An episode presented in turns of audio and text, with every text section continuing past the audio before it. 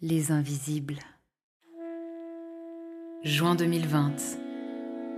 Ma vie bascule du jour au lendemain dans une maladie neurologique, rare, qui n'a de poétique que le nom. Le syndrome du mal de débarquement. Les symptômes qu'elle m'amène vivent en colocation avec moi, 7 jours sur 7, 24 heures sur 24, et ne prennent jamais leur week-end. Je n'ai donc pas la place pour un autre combat du moins, c'est ce que je crois. Puis vient ce jour où je témoigne dans une émission télé, dans l'espoir de rendre visible l'invisibilité du syndrome dont je suis atteinte. À peine sortie du plateau, forte de cette expérience, et encore dans mes talons rouges, une évidence s'installe. Je n'en resterai pas là. Dans le train du retour, je rejoins à la fois ma maison et mon nouveau combat. Donner un espace de parole au travers d'un podcast aux personnes qui luttent, bien souvent en silence, contre des maladies invisibles.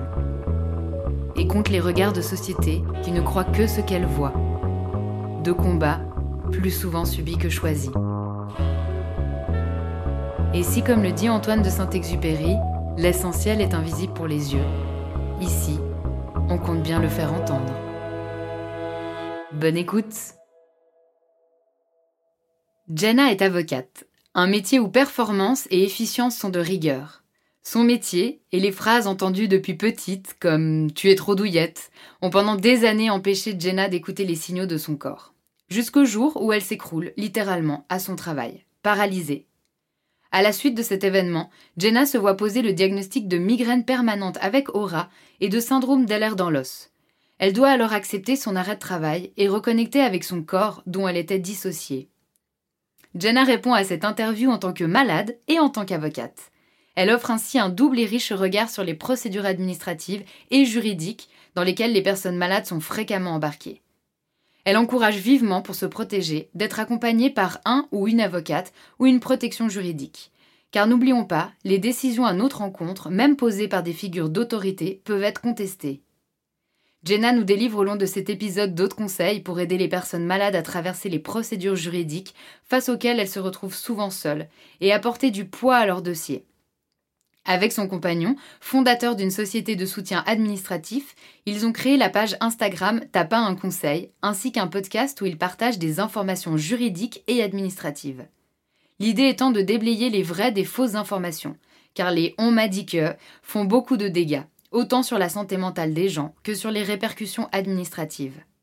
J'ai hâte que ces conseils viennent à vous et qu'ils vous permettent d'avoir un impact direct sur vos procédures et processus dans la maladie.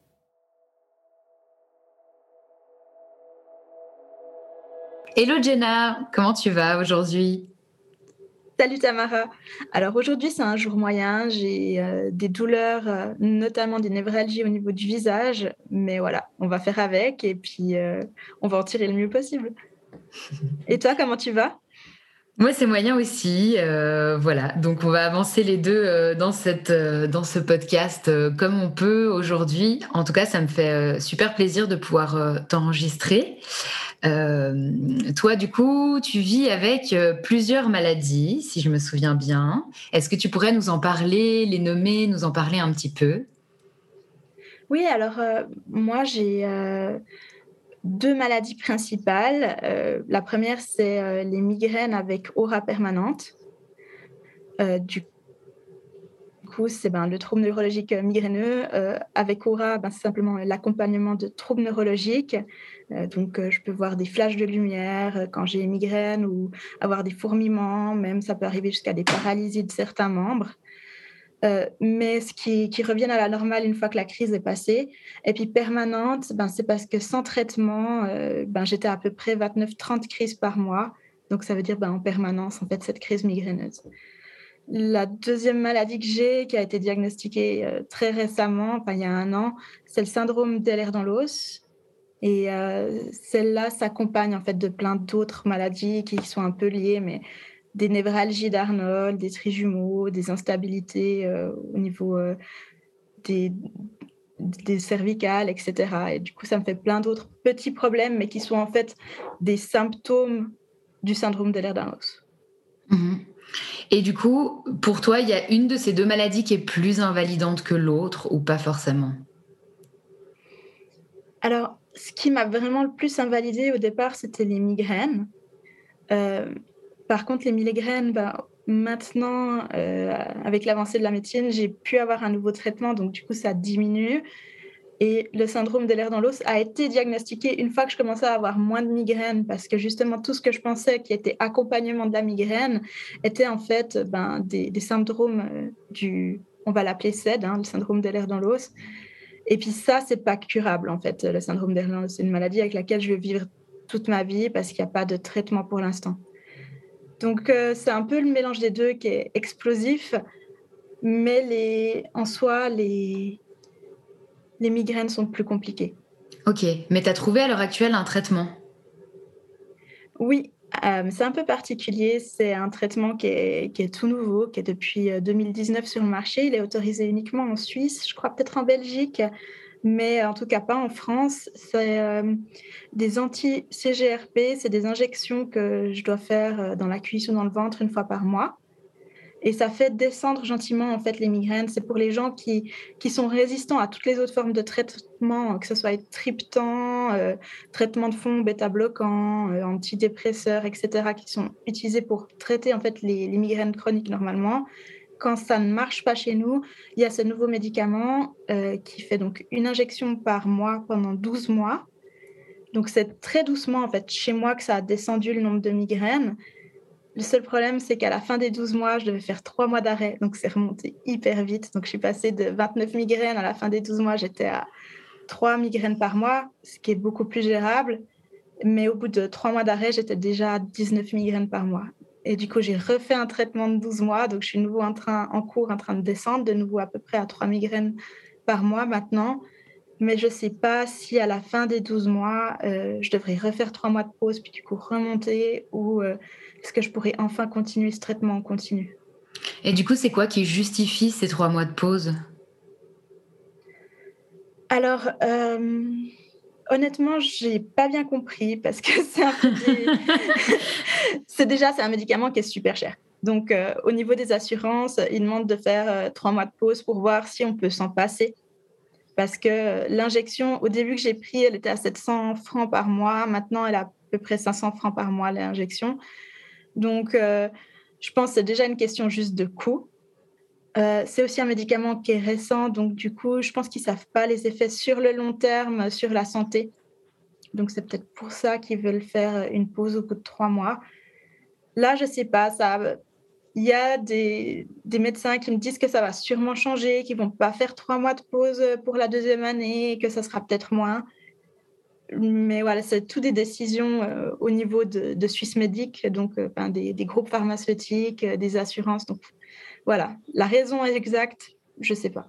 Ok, mais toi du coup, c'est un moment que j'imagine forcément tu redoutes. Ah complètement, franchement c'est ça, c'est l'angoisse parce que j'ai un peu l'impression que j'ai quelque chose qui m'aide, qui m'aide vraiment à aller mieux et j'ai aussi vu que la diminution des migraines euh, fait que j'ai une amélioration sur tous mes symptômes, même ceux de l'air dans l'os, parce que le corps est moins fatigué, donc je commence à récupérer.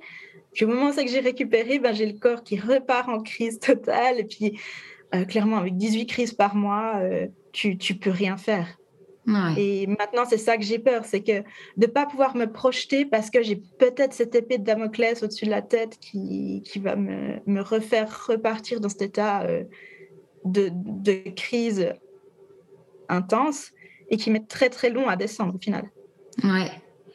Et je me posais la question, euh, ce traitement pour toi, tu as pu observer des, effets secondaires qui sont du coup pas positifs? Non, alors euh, honnêtement, aucun. Alors euh, légèrement, peut-être des problèmes de digestion un peu plus lente pendant un ou deux jours après l'injection. Mais même ça, vraiment très limité. Aucun effet secondaire, en tout cas euh, à court terme. Hmm. Alors du coup, c'est quand même une bonne nouvelle quelque part, euh, parce que tu dis qu'au final, il n'y a aucun autre traitement qui te convenait.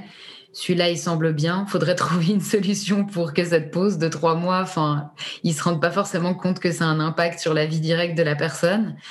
Mais euh, c'est une bonne nouvelle pour toi. Est-ce que tu pourrais peut-être nous nommer ce que c'est comme traitement? Oui, alors le traitement, c'est euh, Emovig. C'est un anti-CGRP. Euh, la substance, c'est Erenumab. Après, il y a plusieurs autres marques qui le font. oui, vraiment, pour moi, c'est un traitement, c'est miraculeux parce que pour avoir eu droit à ce traitement, en fait, j'ai dû passer par tous les autres traitements classiques de fond, on va dire. Et, là, moi, ça m'a juste empiré mon état parce que c'est des traitements qui ne sont pas faits pour la migraine. En fait, c'est juste que ces autres traitements de fond marchent sur certains migraineux. On ne sait pas exactement comment. Et euh, du coup, euh, voilà, c'est ce qu'ils prescrivent en espérant que ça puisse aider. Mais là, c'est vraiment le premier médicament qui est vraiment développé spécialement pour les personnes qui ont des migraines chroniques. Hmm. Et pour le CED, tu disais, là par contre, il n'y a pas de traitement. Hein? Non, il n'y a pas de traitement euh, parce que c'est un.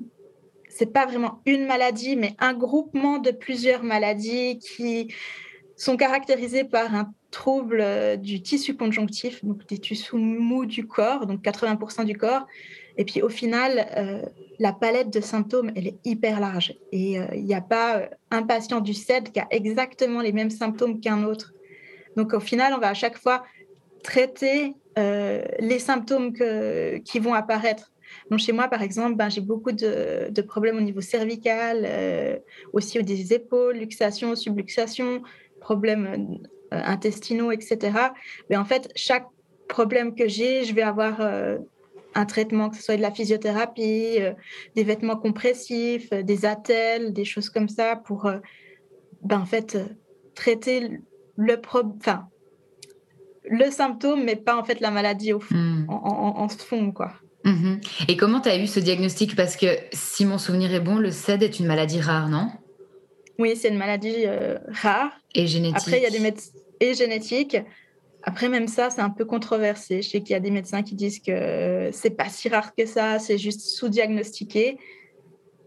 C'est difficile à diagnostiquer parce que dans mon cas, euh, j'ai pas eu de test génétique, c'est un diagnostic clinique, donc à partir de symptômes que tu as. Euh, et ça a été euh, diagnostiqué, euh, c'est assez drôle, mais via un, expert, enfin un médecin expert conseil pour une assurance. Donc les personnes qui sont censées voir si tu triches ou pas, si tu es réellement malade ou pas. Hmm. Au bout d'un moment, quand j'expliquais ce que j'avais, ça a fait tilt chez lui. Il m'a dit, mais en fait, vous rentrerez dans cette catégorie-là. Mais il n'avait pas le temps de me faire tous les tests et puis de remplir parce que lui devait regarder vraiment juste au niveau rhumatologique, en fait, pourquoi j'avais des douleurs euh, au niveau des cervicales et puis que j'avais beaucoup de problèmes à ce niveau-là. Mais il a vu que j'avais des, problèmes sur toute la colonne vertébrale, que j'étais beaucoup trop souple, que j'avais la peau qui était très tirable, que je faisais beaucoup de bleu, des choses comme ça. Il m'a demandé de regarder avec mon médecin traitant qui connaissait aussi, il avait déjà entendu par d'anciens patients. Et ben après, j'ai été transmis vers un, spécialiste, puis c'est là que ça a été euh, diagnostiqué. Hmm. C'est vrai que la notion de maladie rare, euh, je trouve qu'elle est de plus en plus à questionner en réalité. Euh, ouais, quelque part, est-ce qu'il y a souvent aussi des faux diagnostics ou les patients qui sont pas réellement entendus dans ce qu'ils ont, leurs symptômes, ou comme on en parlait déjà dans d'autres épisodes, mais euh, où voilà, on va peut-être dire que c'est des troubles psy parce que c'est des symptômes qu'on n'arrive pas à mettre dans une case comme ça, ou, euh, et, euh, et du coup, on se rend compte qu'il y a quand même beaucoup, beaucoup, beaucoup de personnes qui souffrent de différents symptômes et qui sont en errance médicale, et peut-être qu'en fait, c'est pas des maladies si rares. Voilà, c'est juste une question ouverte. Hmm. C'est ça. moi, c'est ce qui me semble aussi, c'est qu'il y a un problème dans notre société comme occidentale, comme on consomme la médecine, c'est que ben j'ai vu des médecins pendant, avant d'être diagnostiquée, j'en ai vu plusieurs fois, c'est que j'avais des, des, douleurs, disons, à l'épaule. J'allais voir un spécialiste de l'épaule. Et du coup, le fait que j'ai des problèmes de cheville, j'allais voir un spécialiste de la cheville.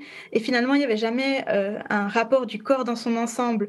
Même quand je parlais de migraine, euh, eh ben, c'était un neurologue ou un rhumatologue. Et puis, chacun tirait en fait dans son domaine de spécialité. Et c'est pour ça que des fois, quand il y a des maladies, ben, comme le syndrome de l'air dans l'os, mais je pense peut-être la fibromyalgie ou d'autres maladies comme ça, qui ont un panel de symptômes qui est assez large, c'est des fois difficile d'avoir un diagnostic parce qu'on va chaque fois vers un spécialiste qui, lui, va s'attarder uniquement sur son point de compétence. Hmm. Ouais, la, spécialisation, elle est intéressante pour euh, des situations très très précises, mais c'est vrai que peut-être que pour des maladies euh, comme les nôtres, euh, de voir aussi le, le, patient en fait et la patiente de manière holistique dans, tout ce qu'elle englobe comme symptômes pardon, eh ben c'est peut-être plus intéressant parfois.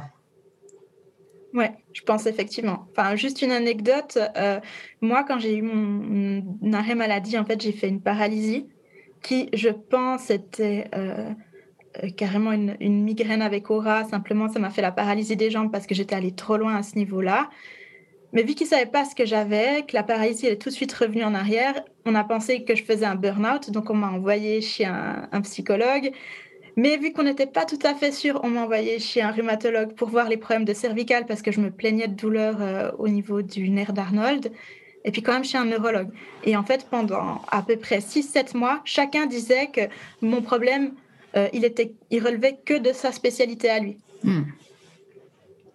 Ouais, c'est un peu le cas quand, euh, bah, typiquement aussi, je trouve, quand on est en errance médicale, dès qu'on va voir une personne, que ce soit de la médecine classique ou alternative, à chaque fois, on se retrouve très fréquemment avec des personnes qui sont là, non, non, mais c'est ça, et l'autre personne qui contredit, mais c'est pas du tout ça, c'est ça. Chacun va tirer un peu la couverture de son côté.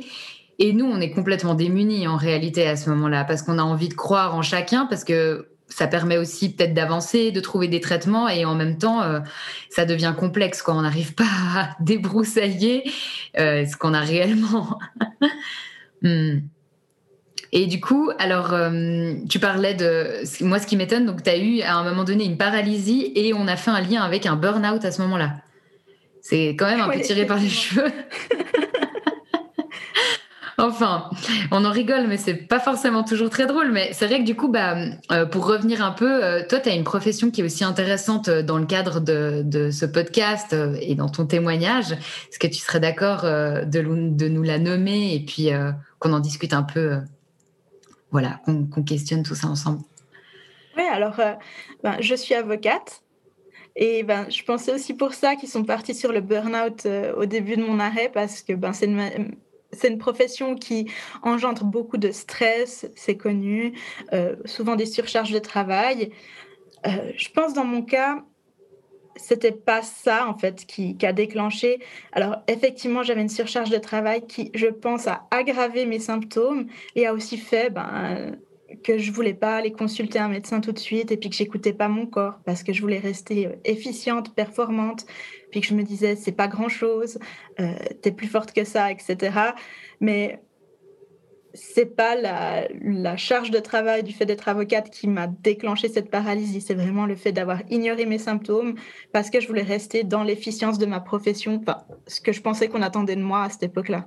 Mmh. parce que toi, tu travaillais dans un cadre vraiment très très stressant, non? Tu m'avais raconté. Euh, alors, j'étais en protection juridique. Après avoir fait mon brevet d'avocat, en fait, j'ai travaillé dans une assurance de protection juridique.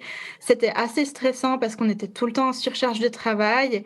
Euh, quand tu es un groupe, tu sais que si toi, tu, tu, vas voir un médecin et que tu pars en arrêt, ben, ça sera tes collègues qui vont ramasser. Donc, du coup, ben, j'essayais de prendre sur moi le plus possible et puis euh, jusqu'à ce que ça soit le plus possible, en fait.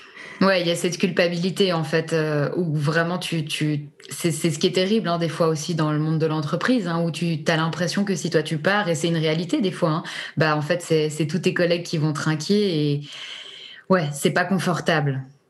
Mm-hmm, et donc, il, t'est arrivé cette paralysie dont tu parlais, elle est arrivée sur ton domaine euh, professionnel.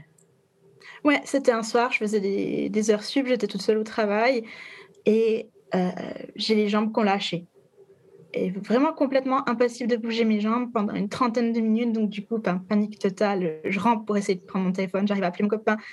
Mais du coup, j'étais enfermée dans les bureaux parce qu'il fallait une clé pour y entrer. Enfin, c'était un peu la panique. Heureusement, c'est revenu rapidement. Et à, ce moment-là, ben, ça faisait un moment que mon copain me disait Ouais, ça va pas, va chez le médecin, euh, il faut faire quelque chose. Et c'est à ce moment-là, ben, je me suis dit Bon, là, euh, symptôme de trop, euh, je peux plus nier le fait qu'il y a un souci et puis ben on va voir le médecin puis voir qu'est-ce qui se passe. Et tu dis symptômes de trop parce que il se présentait quoi déjà à cette époque-là? Je sais pas quelle année c'était, si tu peux me rappeler. C'était fin 2018 alors, puis ça faisait à peu près une année que j'avais souvent mal à la tête, mais je savais pas que c'était des migraines à l'époque. Parce que, ben, tu sais, il y a beaucoup de gens qui disent tout le temps Ah, j'ai mal à la tête. Et on n'arrive pas à quantifier, en fait, la douleur qui, que ressent l'autre. Donc, du coup, je pensais que c'était la même chose que ce que disait mon collègue, etc. Euh, je commençais aussi à avoir beaucoup euh, de, de, chutes de pression, d'étourdissements. Mais là aussi, je me disais, ah ben, j'ai peut-être euh, une chute d'hypoglycémie ou quelque chose comme ça. Donc, euh, j'enchaînais euh, sucre de raisin et puis effortile pour essayer de garder la forme au travail et puis pas trop m'évanouir. Mais ça m'arrivait plein de fois.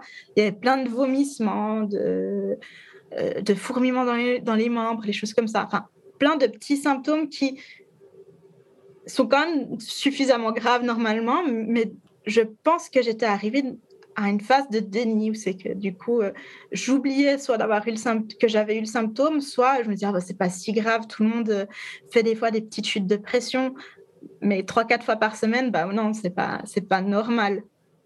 Ouais, moi, enfin, c'est mon avis, hein, mais je pense qu'on nous apprend vraiment pas à être observateur de notre corps et de ce qui s'y passe. Et puis, si on l'est, on nous apprend surtout à taire, en réalité. Bah, exactement, c'est ce qui m'est arrivé en fait depuis l'enfance. Euh, parce que le syndrome de l'air dans l'eau, c'est quelque chose avec lequel tu nais. Donc, euh, euh tous ces problèmes, chez moi, ça avait beaucoup de subluxation euh, au niveau des, des, membres, des jambes, des chevilles, etc. je les ai depuis toute petite. Et donc, beaucoup de douleurs. Et ce qu'on m'avait appris, mes parents me disaient que je m'écoutais trop et que je devais prendre plus sur moi. Et quand ça vient de tes parents, bah, c'est quelque chose que tu intègres très rapidement.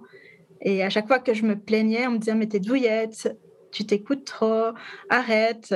Et on m'a même dit une phrase qui est assez violente, euh, mais si t'as pas mal un jour, c'est que t'es morte. Tout le monde a mal un jour quelque part à un endroit. Et ça, je l'ai complètement intégré. je suis désolée, je ris. Ça me fait penser à cette phrase euh, terrible de euh, on dormira quand on sera mort. Exactement. Bah alors en fait, montrez-moi juste une personne qui fonctionne sans jamais dormir parce que non mais c'est des phrases qui sont d'une violence et pourtant euh, elles sont acquises. Hein. C'est dans le monde normal, on les entend tout le temps. c'est ça. Et puis en fait, quand tu es petit, en fait, tu les prends au premier degré et tu les intègres hyper vite.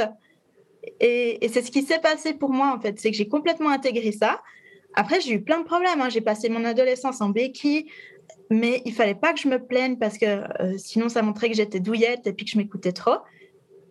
Et ce que pensent euh, les médecins, c'est que j'ai fait une dissociation. Au bout d'un moment, en fait, quand tu vis un événement traumatique ou bien que tu vis dans des douleurs ou des souffrances euh, répétées, tu peux, au niveau de ton cerveau, faire comme un état d'hypnose où c'est que tu ne sens plus ces, douleurs, ces choses-là, et que tu te mets en fait dans un déni, c'est comme si ça n'existait plus. Et je pense que j'ai fonctionné comme ça euh, pendant mon adolescence, euh, pendant mes études, pendant mon brevet d'avocat, euh, ben, jusqu'à octobre 2018, où c'est que j'ai eu cette paralysie qui m'a en fait comme cassé cet état de dissociation. Et là, je me suis rendu compte en fait que ça faisait des mois, que ça faisait peut-être même des années qu'il y a des choses qui n'allaient pas, et que j'avais mis en place plein de mécanismes pour masquer en fait ces symptômes. Donc malheureusement, il a fallu un événement hyper violent en fait pour pour sortir de cet état euh, dissociatif. Oui, mais je pense que le corps, il est bien fait. Hein. Il a envoyé plein de, plein de signes avant-coureurs. Hein. Mais je veux dire, quand tu tombes dans les pommes plusieurs fois par semaine, puis que ton réflexe, d'enchaîner Red Bull, sucre de raisin, c'est que là, tu as déjà un problème à la base. Ouais, on en parlait la dernière fois euh, parce que justement, on a un peu des anecdotes euh, en commun comme ça de quand on n'écoute pas le corps. Moi, je me souviens, euh, j'ai toujours eu beaucoup de, enfin, différents trucs, de problèmes de santé où je me posais pas trop de questions. Notamment, j'avais toujours des énormes brûlures à l'estomac et surtout quand j'étais ado et jeune adulte et je devais me coucher dans ces moments-là et je me retrouvais en, en pleine ville de Genève, à côté des trams, à être couchée sur les bancs comme ça et je me posais pas de questions. À aucun moment, je me suis dit, euh, faudrait peut-être que j'en parle à quelqu'un et que j'aille voir un médecin. Je me disais juste, ah non, bah quand ça arrive, faut que je me couche. Mais du coup, je me retrouvais couchée à des endroits complètement incongrus où c'est pas forcément socialement accepté, mais parce que on se dit, bah c'est comme ça. Moi, ça me fait ça de temps en temps, et puis je me mets couchée, puis voilà. Et en fait, c'est fou parce que Moi, je, vraiment, j'ai cette sensation de plus en plus qu'on est dans un système qui dit, mais en fait, tu es censé continuer à avancer et fonctionner, même si tu as ces milliers de symptômes.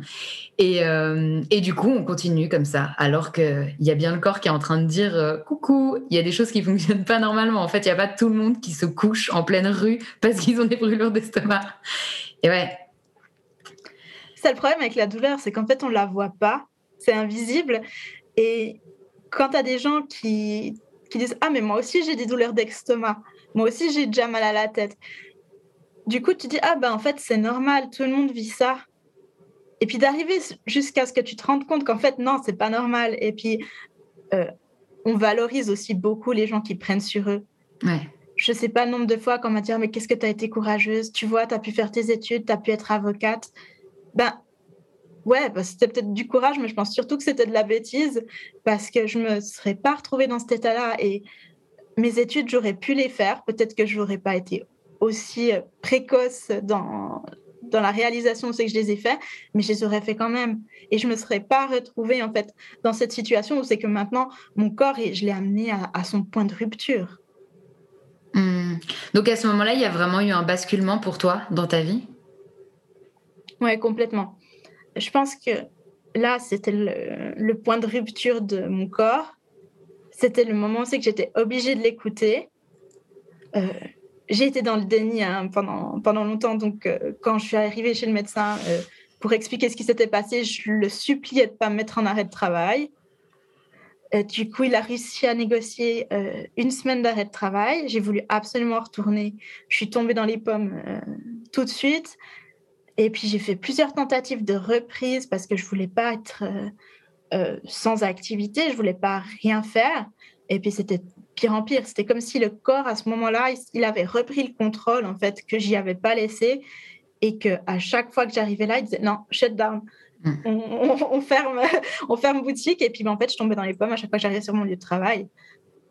Ouais, quelque part, sans ces signaux-là, euh, tu t'aurais continué. Enfin, c'est ce qui se passe euh, très fréquemment, en fait. C'est ce qui, je trouve des fois malheureusement un peu triste, c'est qu'on en arrive à un stade où, en fait, euh, c'est plus nous qui décidons. il n'y a plus du tout le, mhm. contrôle, en fait. Le mental, il, n'arrive plus à rien faire. C'est le corps qui a vraiment pris là, son, enfin ouais, qui, qui, qui a les manettes, quoi. C'est ça. Je pense que je l'ai tellement maltraité. Enfin, en tout cas, pas écouté pendant des années qu'il s'est dit euh, non, je n'écoute plus son mental, on la laisse plus prendre dessus sur elle, puis euh, elle va nous écouter maintenant. Et ben, j'ai dû me réconcilier en fait avec le corps. C'est pour ça qu'une approche holistique, ben, c'est assez bien parce que tu te, tu te recentres, tu écoutes tes symptômes quand tu en as, tu fais pas des, dissociations ou tu n'essayes pas de chercher euh, des choses pour te distraire de la douleur, mais tu dis la douleur, elle est là, c'est un message de mon corps.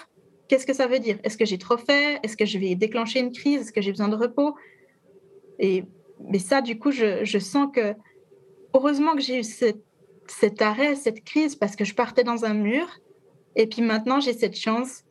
Puis j'ai encore un, long moment devant moi où c'est que je vais pouvoir euh, reprendre soin de moi, réécouter mon corps et puis ben, revivre avec des nouvelles bases beaucoup plus saines. Et du coup, euh, tu as arrêté d'exercer à ce moment-là?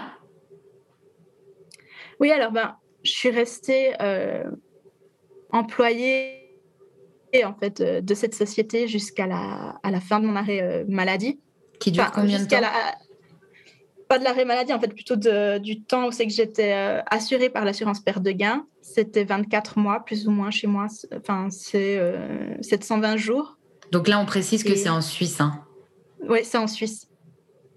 Donc là, j'ai quand même eu de la chance, c'est que j'ai eu un employeur qui, qui m'a soutenu en fait dans les démarches et qui était aussi prêt à me réemployer si mon état de santé le permettait. Malheureusement, ben, je suis arrivée au bout de ces deux ans euh, sans amélioration suffisante pour reprendre le travail. Là, maintenant, j'ai une petite capacité résiduelle, euh, mais je suis euh, pas assez pour retrouver un emploi dans ma profession en fait. Donc là, je suis en attente euh, pour euh, avoir euh, une rente, éventuellement de l'assurance invalidité en Suisse.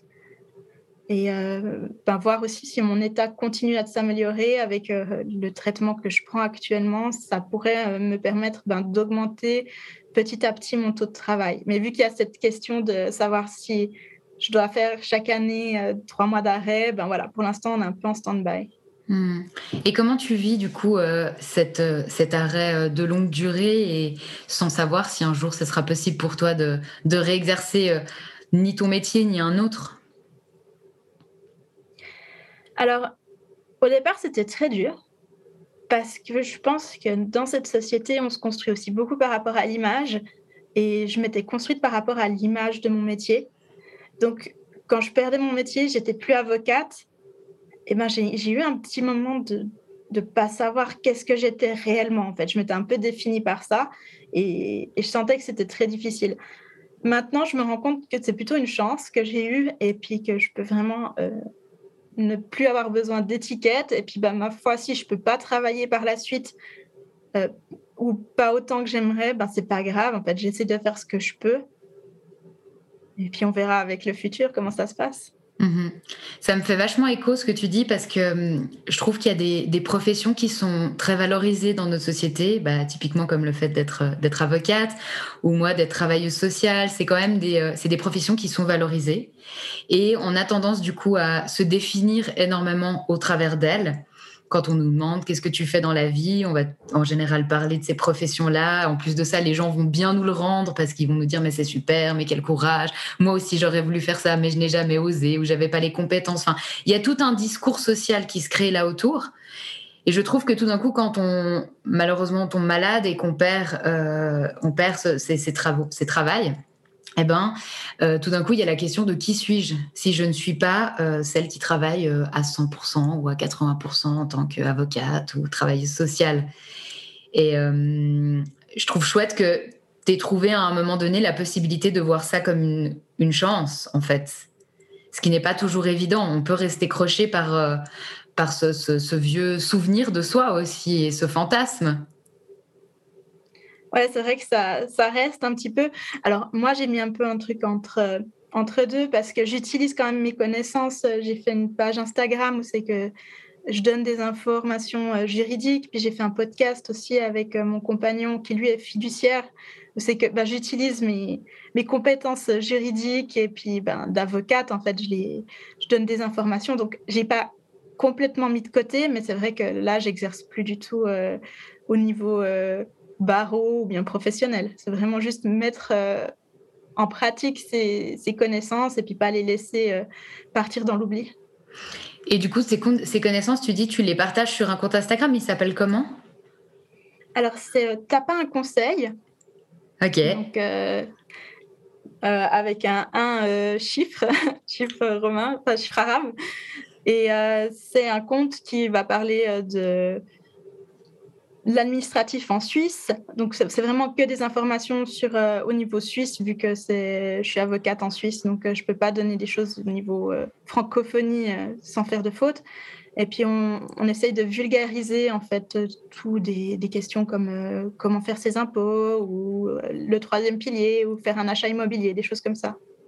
Et les gens te le rendent bien? Est-ce que ça leur, ça leur permet quand même, via ce compte, d'avancer de, dans leur affaire administrative oui, alors j'ai vraiment beaucoup de retours positifs et c'est vrai que en Suisse, quand tu tapes sur euh, Google, euh, un moteur de recherche, tu tombes souvent sur des informations de droit français ou bien qui sont en lien avec euh, d'autres pays. Et les gens, ils ont tendance à vouloir appliquer par analogie. Et en fait, ils se retrouvent en ayant des gros problèmes parce que c'est pas du tout comme ça que ça fonctionne en Suisse. Et là, c'était une façon, en fait, pour les gens de leur apporter, en fait, une, une information ben, de qualité et puis euh, qui correspondent à leur situation puis au pays dans lequel ils vivent. Donc les gens, ils sont assez contents. Ouais, et en fait, euh, très rapidement, j'ai l'impression que ça permet de, aussi de, de faire un peu le tri par rapport à des idées reçues qu'on peut avoir, euh, toutes bêtes, hein, mais sur l'administratif. Ouais, exactement. C'est vrai que c'est quelque chose qu'on avait remarqué beaucoup ben, avec mon, copain qui, lui, est fiduciaire. Il y a beaucoup de gens qui se retrouvent dans des situations hyper délicates parce que quelqu'un leur a dit que, mais ils n'ont pas contrôlé. C'est des idées reçues qui ont été transmises par d'autres personnes, ou bien même des fois des gens qui regardent, bah, on regarde la télé, souvent c'est des chaînes françaises, donc du coup tu fais les trucs comme ça et tu, vas sûr de toi parce que tu as entendu Julien Courbet euh, le dire sur, euh, sur son émission. Et puis en fait, en Suisse, ça passe pas comme ça. Puis tu te mm. retrouves ben, dans la M parce que euh, tu savais pas comment faire au départ. Ouais, c'est vraiment ça. Enfin, moi, je suis donc comme toi, euh, je suis, comment on dit, en, processus. Bah, je suis à l'arrêt hein, depuis, depuis un an et demi. Et comme toi, j'ai j'ai cette possibilité de recevoir des indemnités de l'assurance de mon travail sur deux ans. Et puis, en processus, du coup, avec l'assurance invalidité. Et depuis euh, que, cela est en cours, j'ai jamais entendu autant de choses me, concernant sur l'assurance invalidité, de choses qui, allaient m'arriver en fait, et qui sont mais, mais, mais complètement tordues ou d'idées reçues. Et moi, au départ, je nageais hein, parce que je me, tapais euh, des, gros, gros stress et des grosses angoisses parce que je me disais, mais ça va être terrible. Mais enfin voilà, on, m'a dit plein de choses qui en fait ne sont pas du tout réelles. Et euh, je pense que ça peut être compliqué, par exemple, euh, je sais pas ce que tu en penses, mais dans des situations où on est déjà parfois vulnérabilisé ou fragilisé par des maladies. Et puis, on sait déjà pas vers quoi on va, qu'est-ce qui va se passer pour nous, déjà au niveau santé. Après, au niveau administratif, mais c'est vrai que si euh, les personnes qui nous entourent et le système nous mettent des trucs en tête qui sont encore plus, enfin, qui sont hyper faux, ça peut être très, très stressant dans des situations de vie comme ça. Ah, c'est dramatique. Franchement, moi, heureusement que euh, malgré les migraines, j'ai des capacités cognitives qui, qui, fonctionnent toujours très bien et que je sais aussi comment chercher les informations.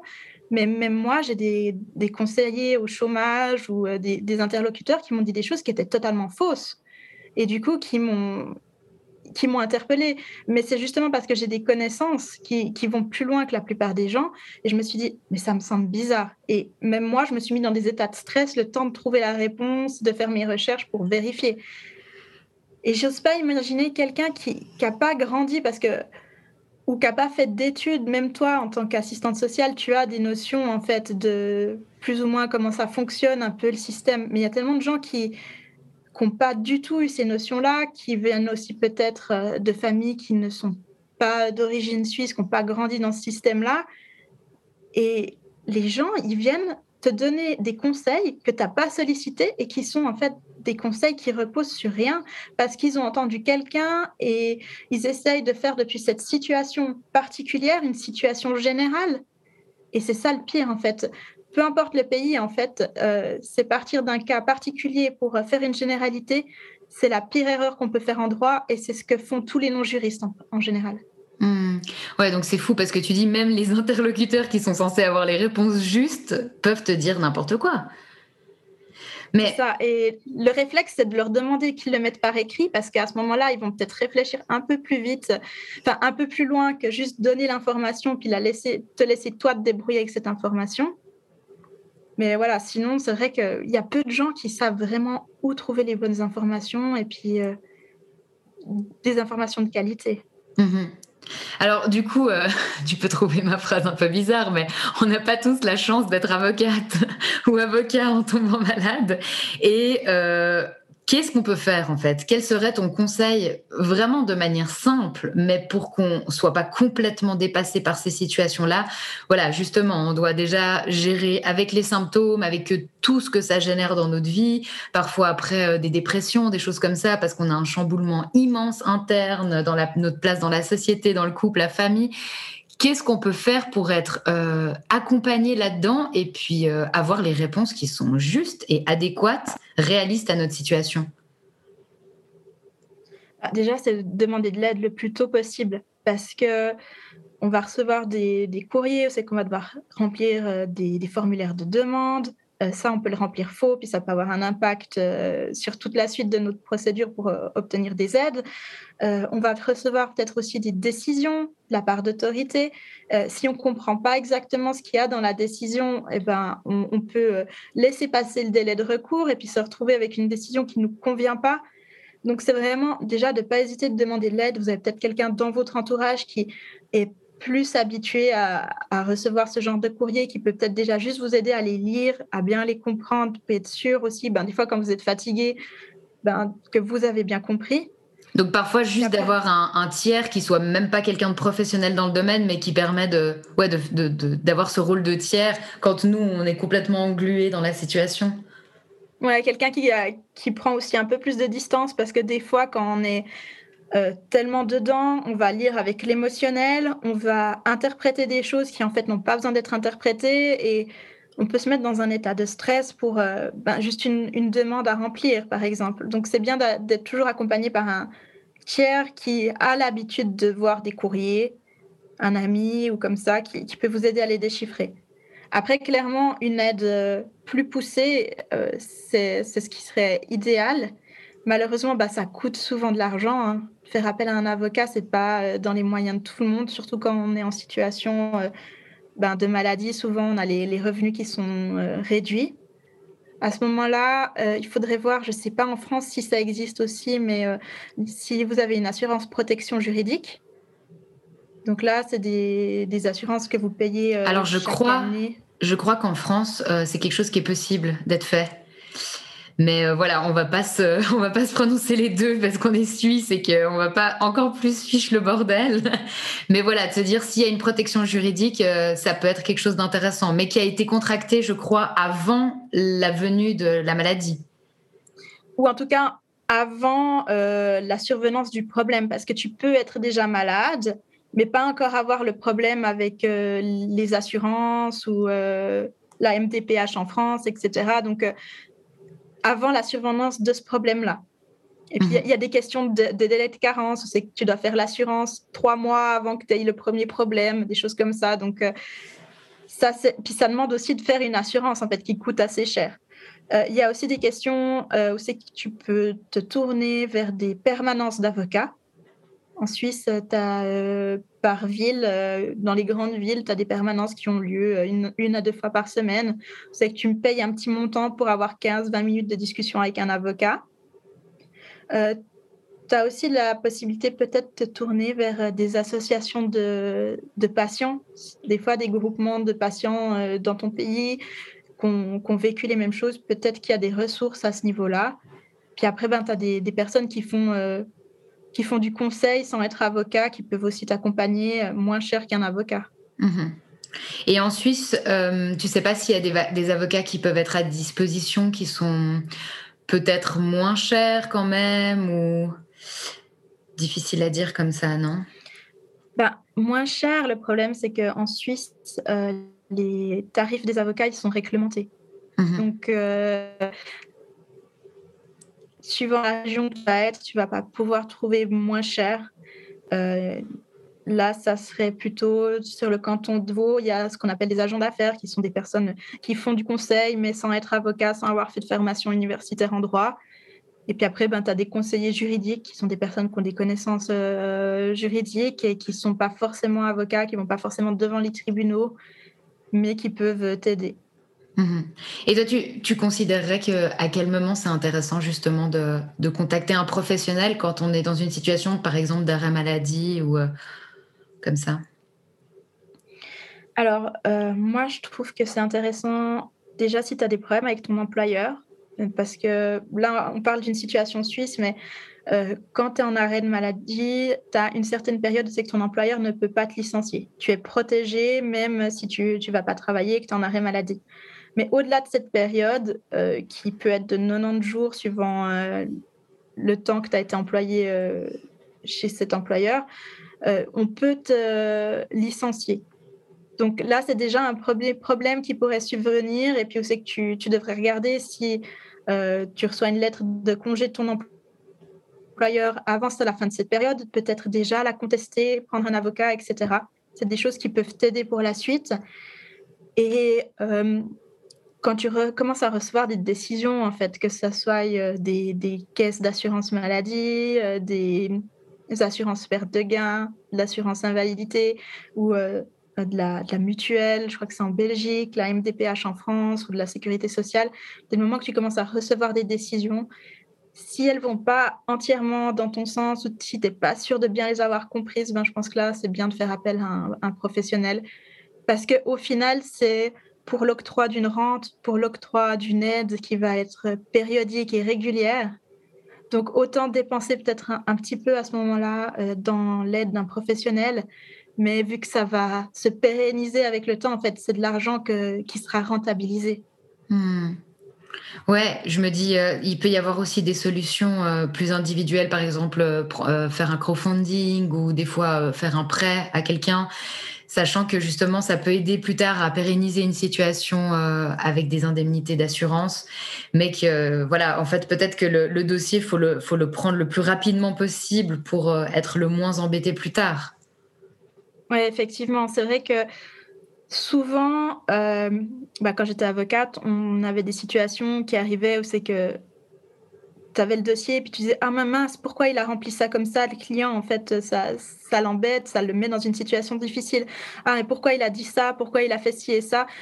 Et en fait, tu te rends compte que si il avait demandé de l'aide bien plus tôt, la situation, elle serait beaucoup plus facile et euh, ben, sa situation à lui, financière, les aides qu'il pourrait recevoir par la suite, elle serait beaucoup plus importante. Donc c'est vrai hmm. que c'est un investissement, mais souvent ça, ça vaut la peine en fait sur le long terme. Mhm.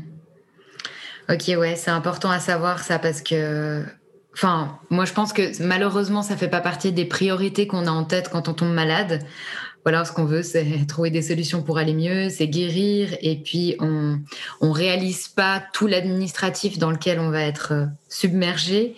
D'ailleurs, euh, ça c'est c'est une critique de ma part, mais c'est vrai que je trouve hallucinant euh, tous les documents à remplir, tous les rendez-vous auxquels se présenter quand on est déjà malade et qu'on galère déjà dans le quotidien. Et tout d'un coup, il y a vraiment un gouffre immense qui s'ouvre euh, administratif et, administratif et une charge mentale en fait qu'ont les malades par rapport à leur santé, les assurances et tout ce qui en découle qui est juste immense. Ouais, c'est impressionnant. tu reçois plein de documents à remplir honnêtement, les questions, elles sont compliquées. Même euh, pour moi qui suis du métier, euh, je, des fois, je me dis, mais ils entendent quoi par cette question? Comment je dois mettre euh, Est-ce que si je remplis ça, je me tire pas une balle dans le pied? Au-delà de dire je suis en train de tricher ou pas, en fait, c'est simplement dans le sens que les questions, elles sont tellement mal formulées que tu pourrais répondre sincèrement, mais en fait, répondre à côté et ben embêté au niveau de ta rente euh, ou des choses comme ça, simplement parce que tu n'as pas compris. Hmm.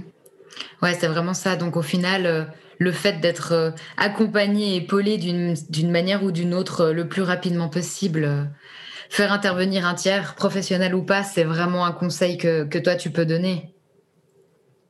Ouais, c'est vraiment le conseil numéro un que je demanderais, c'est vraiment de se faire accompagner. Et puis même des fois, juste rassurer parce que quand tu, fais appel à un, professionnel, il va t'expliquer que quand tu as une décision d'une autorité, tu peux la contester. Que c'est pas la vérité absolue. C'est pas mm. parce que tu as un médecin expert qui va te dire Ah, mais je crois que vous somatisez, que c'est psychosomatique, que c'est la vérité absolue. Et ça, en tant que patient, quand tu vis ça, tu te fies tellement euh, aux médecins que tu vas voir, etc., que tu les, vois comme une autorité absolue et, tu te sens vite impuissant par rapport à ça. Et le fait de faire appel à un professionnel, c'est lui qui va pouvoir te rassurer et puis de pouvoir te dire, c'est pas parce qu'il y a une décision qui a été rendue qu'on peut rien faire et que cette décision, elle est juste. Hmm. Toi, tu as déjà dû euh, avoir à contester des décisions te concernant? Alors oui, dans mon cas, euh, ce qui s'est passé avec l'assurance perte de gain, c'est que j'ai vu trois experts, donc un neurologue, un rhumatologue et euh, une médecin psychiatre, euh, qui, tant le neurologue et le rhumatologue disaient que j'avais zéro capacité de travail, que j'avais des gros problèmes. Et la psychiatre, en fait, a dit Ah, mais peut-être que si elle prend des antidépresseurs, alors que je ne suis absolument pas diagnostiquée euh, avec des troubles dépressifs, que j'ai aucun problème psychologique euh, connu, euh, elle a décidé qu'en fait, ça me soulagerait de tous mes, de tous mes maux et qu'au bout de deux mois, je pourrais reprendre le travail. en, contre, en contradiction avec les deux autres spécialistes qui, eux, intervenaient réellement pour les syndromes que j'avais, parce que j'ai jamais dit à aucun moment dans mon dossier, j'ai des problèmes si. Mais l'assurance, bah, ça les arrangeait bien à ce moment-là. Ils ont suivi la décision de la psychiatre. Donc, il nous a suffi d'écrire un courrier en fait en disant mais écoutez, lisez l'analyse, enfin l'expertise. Euh, vous avez pris euh, le seul avis divergent et puis ça tient pas la route pour qu'ils s'excusent tout de suite en disant ah désolé, on a, on a mal interprété, euh, on s'excuse et voilà. Hmm. Tu donnais un exemple. Erreurs, elles arrivent. Ouais. Tu donnais un exemple euh, avec les psys euh, la dernière fois que j'avais beaucoup aimé euh, quand on a fait notre échange informel. Je l'ai plus exactement en tête, mais en gros la conclusion c'était que c'était toujours psy ce qu'on avait. si tu dis que t'as pas du tout de, symptômes dépressifs ou anxieux avec ce qui t'arrive, enfin je sais plus ce que tu m'avais sorti. Je trouvais ça super.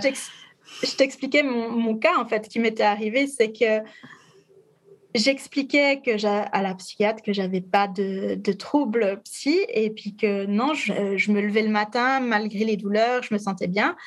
Et du coup, elle me disait ah mais moi je pense que vous êtes dépressif, mais simplement votre dépression elle s'exprime par les douleurs. Ah oui, c'est une dépression cachée. c'est une dépression cachée parce que vous, vous cachez tellement bien votre dépression et puis vos troubles anxieux que c'est votre corps qui sort des douleurs et c'est votre trouble dépressif à vous, c'est le fait que ça déclenche des migraines et euh, des torticolis. Donc en fait, y a, en fait, qu'importe que tu vas dire, si tu dis oui, j'ai de l'anxiété, de la déprime depuis que je suis malade, ce qui est tout à fait normal. Bon bah voilà, es dans, on va te donner des antidépresseurs puis on va dire que c'est psy. Et si t'as pas de symptômes dépressifs ou anxieux, ah bah ça va quand même être psy parce que tes douleurs c'est du psy quoi. Donc, Exactement. C'est un peu le problème euh, des fois avec euh, les, les sciences molles quand même. Hein. que moi j'adore personnellement, je, suis fan des sciences molles. Et en même temps, il y a ce truc où tout peut être interprété d'une manière ou d'une autre avec la regard, le regard de la personne qui est en face. Et ouais, c'est pas toujours évident quoi. Non, mais ça, c'est aussi un conseil que je donnerais quand même euh, aux gens qui, qui avancent dans des démarches pour euh, faire reconnaître leur handicap, bah, c'est de se faire accompagner par un psy. Euh, parce qu'au final, quand vous allez rencontrer les experts, à un moment donné, ils vont essayer de vous sortir que soit euh, vous empirez votre état en, ayant des troubles psy qui fait que vous vous écoutez plus, ou bien que vos douleurs, elles sont dues à un trouble psy, ou bien que vous ne pouvez pas travailler parce que vous êtes devenu dépressif. Et puis, voilà. Donc, l'idéal, c'est de se faire accompagner, bah, déjà juste pour le bénéfice au niveau de la santé mentale que ça apporte, mais aussi parce que quand vous allez tomber sur un, un expert psy, ben vous aurez votre psychiatre ou psychologue accompagnateur qui pourra à ce moment-là contester en fait ce que dit euh, l'expert médical psy. Mhm.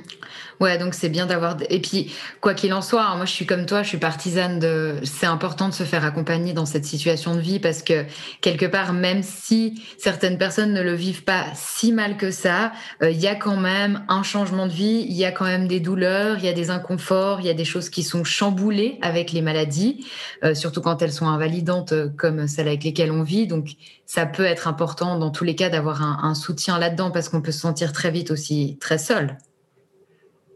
Ouais, et puis je trouve franchement le, suivi psy, euh, pour moi qui n'avais pas de problème psy particulier, à part le fait d'avoir été diagnostiqué HP quand j'étais enfant, mais euh, ça m'a vraiment aidé pour mieux écouter mes symptômes, comprendre pourquoi j'avais fait ces dissociations, et puis aussi à pas être dans, dans la lutte contre la maladie, de l'accepter, de pas être dans le déni, puis de pas être en colère, qui sont en fait des choses normales quand tu vis avec une maladie. Euh, qui, qui t'handicape et ne permet plus de garder ton, ta même vie qu'avant, là, je pense qu'un suivi psy, même si tu n'as pas de trouble de l'humeur, c'est hyper important.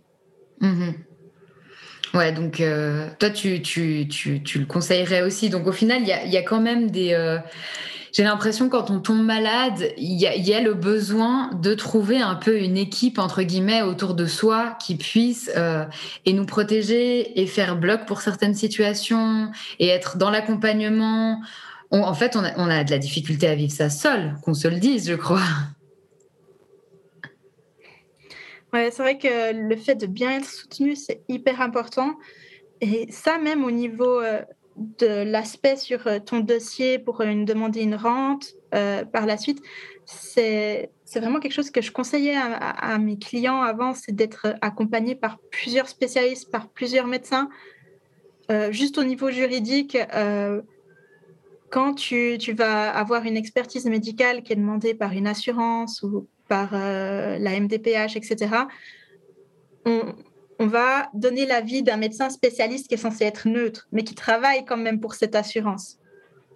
C'est pas du tout neutre du coup. C'est pas du tout neutre. Ouais, voilà. soyons francs, c'est pas réellement neutre. Mais si par contre, la seule personne qui peut répondre euh, au niveau médical, c'est ton médecin de famille qui te suit depuis que tu as 5 ans et demi, euh, ou c'est que tu as un rapport euh, d'empathie, un rapport de confiance qui est lié avec lui, qui est, qui est hyper fort, on va dire mais votre médecin de famille n'est pas neutre non plus. Mm. Donc, euh, clairement, à ce moment-là, un, juge qui doit arriver en tant que personne neutre et tranchée, il va plutôt regarder le médecin spécialiste de l'assurance plutôt que le médecin de famille qui aurait un rapport trop fort avec le patient. Et c'est à ce moment-là que c'est vraiment intéressant d'avoir quand même plein de spécialistes qui, qui, te suivent parce que justement, ça va apporter du poids à, au juste à l'avis de ton médecin de famille, en fait. Parce que là, on va avoir un spécialiste en neurologie, un spécialiste en rhumatologie, ou peu importe. Mais du coup, ça va, ça va aller dans ton sens. Et vu que ces médecins, ils sont spécialistes, tu vas peut-être les voir quoi, deux, trois fois par an. Donc, on va pas pouvoir dire qu'il y a un lien de confiance particulier entre toi et eux. Donc, mhm. euh, ça va vraiment permettre, quand tu auras euh, besoin d'avoir euh, un juge qui tranche, en espérant que ça n'arrive pas aux, gens, mais qui nous écoutent. Mais voilà, dans ce genre de cas, eh ben, tu aurais plus de poids en ayant plus de spécialistes. Ok. Ouais, c'est hyper intéressant de savoir tout ça, quoi. Ça rajoute évidemment dans la charge mentale des personnes malades, mais de nouveau, c'est quelque chose qui peut, et c'est ce qu'on souhaite, ne durer qu'un temps pour aussi après être un peu plus soulagé. Je sais pas euh, ce que tu en penses, mais c'est le sentiment que j'ai actuellement, c'est que on est dans un système qui traque les menteurs, les personnes qui, soi-disant, pourraient abuser des assurances. Euh, du sentiment que j'ai par rapport à, tout ce que j'ai dû aussi remplir comme formulaire, expertise, les spécialistes à voir et tout, j'ai l'impression que c'est quasi impossible en fait de, de d'être dans le mensonge par rapport à ce qu'on vit, euh, tellement tout est hyper contrôlé. Enfin, je sais pas ton regard que toi tu as là-dessus, mais moi j'ai toujours entendu tellement d'idées reçues là autour, même de, de, gens proches, hein, euh, plus jeunes ou comme ça, mais les gens ils abusent de, de l'assurance invalidité, euh, enfin voilà ce genre de choses. Mais en réalité, dans les faits, ça me paraît quasi impossible. Alors peut-être qu'il euh, y a un résidu d'un pour cent de personnes qui abusent, euh, on ne sait comment, mais je ne sais pas ce que tu en penses, mais moi j'ai l'impression que c'est mission quasi impossible en fait, si quelqu'un voudrait tricher en réalité. Non, effectivement, c'est difficile, hein. tu passes par plein d'experts. Euh, je dis pas que c'est impossible parce que finalement, tu as beaucoup de choses qui ne se voient pas. Et si tu, tu dis j'ai mal, j'ai mal, ben, au bout d'un moment, ils sont aussi obligés d'y croire. Donc, euh, ça dépend à quel point les gens sont convaincants ou pas. Donc, je pense effectivement qu'il y a quand même des gens qui passent dans les mailles. Pour parler du système suisse, de toute façon, actuellement, on est à un niveau de changement au niveau de, des rentes de l'assurance invalidité. Avant, ils donnaient des rentes euh, à vie aux gens. Donc, euh, tu recevais une fois ta décision, puis c'était toute ta vie que ça faisait comme ça. Maintenant, l'assurance invalidité, elle veut être une assurance de réinsertion. Donc, clairement, là, ça va être de plus en plus compliqué de tricher si tu as envie de rien faire dans ta vie, euh, parce qu'ils vont essayer de te faire faire euh, des, des emplois euh, adaptés, ils vont essayer de te mettre dans des formations nouvelles, etc., pour ben, en fait, que tu puisses être réemployé, en fait, le plus réemployable le plus vite possible. Mmh. Et si je me trompe pas maintenant, la rente, elle est évaluée, évaluée tous les deux ans, c'est ça? Oui, exactement, ouais. Donc, euh, t'as pas. Je pense pas que tu as la possibilité de tricher aussi facilement, enfin, que les gens le pensent. Et, de toute façon, il faut aussi se rendre compte euh, que les rentes, elles sont pas énormes. Donc. Euh, oui, c'est pas comme si tu gagnais au casino parce que tu avais une rente. c'est clair. Donc, du coup, il n'y a pas vraiment de grand avantage. Alors, bien sûr, il y a un avantage à, quand tu peux réellement pas travailler, à faire reconnaître ton incapacité. Tu as aussi des possibilités après d'avoir accès à des soins qui sont pas pris par les assurances de base, qui pourraient être pris par ces assurances-là si ça améliore ton bien-être. Donc effectivement, il y, a, il y, a, un avantage en tant que personne malade à bénéficier de ces rentes. Mais si tu n'es pas malade et que tu veux juste rien faire, c'est beaucoup de complications pour pas grand-chose au final. Ouais, le bénéfice-risque, il n'est pas extraordinaire. Non, puis si tu te fais attraper, au final, parce que là, il y a quand même beaucoup de, de contrôle et beaucoup de personnes qui commencent à se faire attraper, qui, qui avaient des rentes il y a très longtemps, hmm. bah, tu devrais rembourser toutes les rentes que tu as touchées euh, à tort, en fait, pendant toutes ces années-là.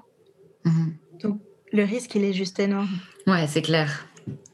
Du coup, euh, moi, je voulais te poser un peu la question euh, te concernant. Dans, dans quoi tu es un peu actuellement entre justement euh, les maladies, ton avenir Dans quoi tu te situes? Est-ce que tu as des projets un peu? Enfin, voilà. Alors, actuellement, je suis un peu dans une situation transitoire parce que j'ai vu que ça pouvait aller mieux. Donc, je suis dans une situation où c'est que je vois qu'il y a de l'espoir, que je vais pouvoir gérer peut-être pas au, taux que j'ai, enfin non, clairement pas au taux que j'étais avant, euh, mais au moins pouvoir me, réinsérer euh, professionnellement d'une façon ou d'une autre. Euh, malheureusement, ben, comme je t'ai dit, j'ai ce problème avec le médicament qui, je ne sais pas si je dois faire un arrêt ou pas. Donc, j'ai une projection à, très court terme. À, long terme, je sais que ça va aller mieux. à hmm. court terme, je suis un peu dans, dans le brouillard. Et, voilà, c'est ce que, j'attends en fait, c'est juste d'avoir cette décision. Qu'est-ce qui va se passer avec euh, cet hémovig Et une fois que j'aurai ça, ben, le reste, c'est du syndrome d'air dans l'os, donc c'est quelque chose qui est constant, qui va pas aller par crise. Je devrais gérer mon corps, ne pas le pousser trop loin, faire attention. Mais au finalement, je suis dans un métier qui est euh, euh, principalement cérébral, donc c'est pas là que j'ai beaucoup de risques de me blesser. Je vais me fatiguer, ça, c'est clair que je ne pourrais pas travailler autant que je travaillais avant, mais euh, je peux continuer mon activité euh, à, modérément. Si j'ai mon médicament pour les migraines qui continue d'être pris en charge, qui continue de fonctionner, et puis je ne dois pas faire une pause de trois mois de nouveau. Ouais, bah du coup, forcément, c'est tout ce qu'on peut te souhaiter. Merci. Très clairement. Euh, Jenna, moi, j'ai un gros coup de fatigue là, mais j'ai quand même envie de, bah, déjà de savoir s'il y avait des choses que tu avais envie de rajouter au travers de, cet entretien. Puis moi, dans tous les cas, je vais te poser euh, les deux dernières questions de fin après. Mais voilà, est-ce que toi, tu as des choses que tu aimerais amener? Moi, ce que j'aimerais juste amener, c'est que on, oublie souvent, mais on a tendance à stigmatiser les gens qui, souffrent d'un handicap invisible et euh, pas penser que ça touche toutes les couches de la population. Et comme tu dis, on pense qu'il y a des tricheurs, des choses comme ça. Et puis, en fait, non, il y a des gens qui, perdent réellement, il y a des gens qui, ont fait des études supérieures, il y a des gens qui viennent de professions euh, libérales ou bien de professions qui ont un certain prestige, mais qui sont euh, aussi malades. Et c'est simplement pour dire que ça touche tout le monde. Ça peut vous toucher, vous, du jour au lendemain. Et puis, voilà, c'est pour ça que c'est important de ne pas juger les gens sans connaître et puis sans, euh, sans savoir ce qu'ils vivent. Mmh, tout à fait. Et puis, euh, c'est toujours une des difficultés aussi avec euh, les handicaps invisibles au final c'est que ça se voit pas et puis que bah, on est aussi très fort euh, parfois pour les, les, cacher et peut-être que dans certaines euh, enfin voilà dans certains certaines professions certains milieux familiales où voilà où c'est encore plus euh, tu exactement moi ce mmh. que je pense qui est important de garder à l'esprit c'est que il y a c'est pas courageux en fait de pas écouter son corps c'est pas une mmh. preuve de courage mmh. Et euh, alors du coup, moi, je te pose la question hein, de, quel message t'aimerais faire passer aux personnes qui vivent avec des maladies et à leur entourage? Ah ben, elle est compliquée celle-là. tu peux dire que tout a déjà été dit dans les messages que tu voulais faire passer. non, ouais, je pense effectivement, j'ai dit beaucoup de choses. C'est de ne pas hésiter à, se faire aider quand vous avez le besoin. Et euh, ben, d'écouter votre corps parce que c'est finalement, il n'y a que vous qui savez réellement ce que vous vivez. Et c'est le plus important. Hmm. Et euh, la dernière question, c'est si ces maladies étaient de super pouvoirs, ça serait quoi? Ah, alors, euh, du coup, j'en aurais deux de super pouvoirs. Et euh, je pense avec les migraines avec aura, c'est voir des étoiles et des migraines et des éclairs même en plein jour. Mhm. Alors du coup, je la reformule parce que je l'ai mal dit. Non? Ok. J'ai dit deux fois le même mot en fait dedans. Pour moi, c'était nickel. je pense qu'on est fatigués les deux. C'est euh, pour...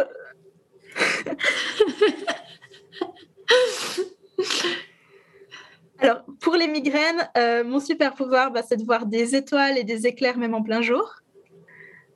Et pour euh, le syndrome de l'air dans l'os, bah, c'est d'être l'équivalent féminin de l'homme élastique, en fait. La femme élastique. Exactement. D'accord, bah merci beaucoup. Et bah j'aimerais juste, euh, si tu peux euh, répéter le nom de ton compte Instagram là sur la fin, comme ça, si les gens ils écoutent le podcast, ils peuvent directement aller dessus ensuite. Ouais, alors le compte Instagram s'appelle Tapin un conseil. Alors ça, ça écrit euh, T-A-S-P-A-S 1, le chiffre arabe, conseil au singulier. Ok, super. Bah, je te remercie en tout cas pour cet échange, même si les deux, euh, on a commencé avec un état moyen et on finit avec un état hyper fatigué. C'est aussi le lot des maladies chroniques. Euh, après euh, à peu près une heure de concentration, des fois on a du mal à tenir, mais en tout cas, bah, je te remercie vraiment de, ce témoignage. Merci à toi. Je pense que ce sera très enrichissant pour les auditeurs et auditrices. Bah, merci à toi pour ton podcast et puis ben, pour ton écoute. Et puis, ah. ben, bon repos. Merci, à toi aussi. À bientôt. À bientôt.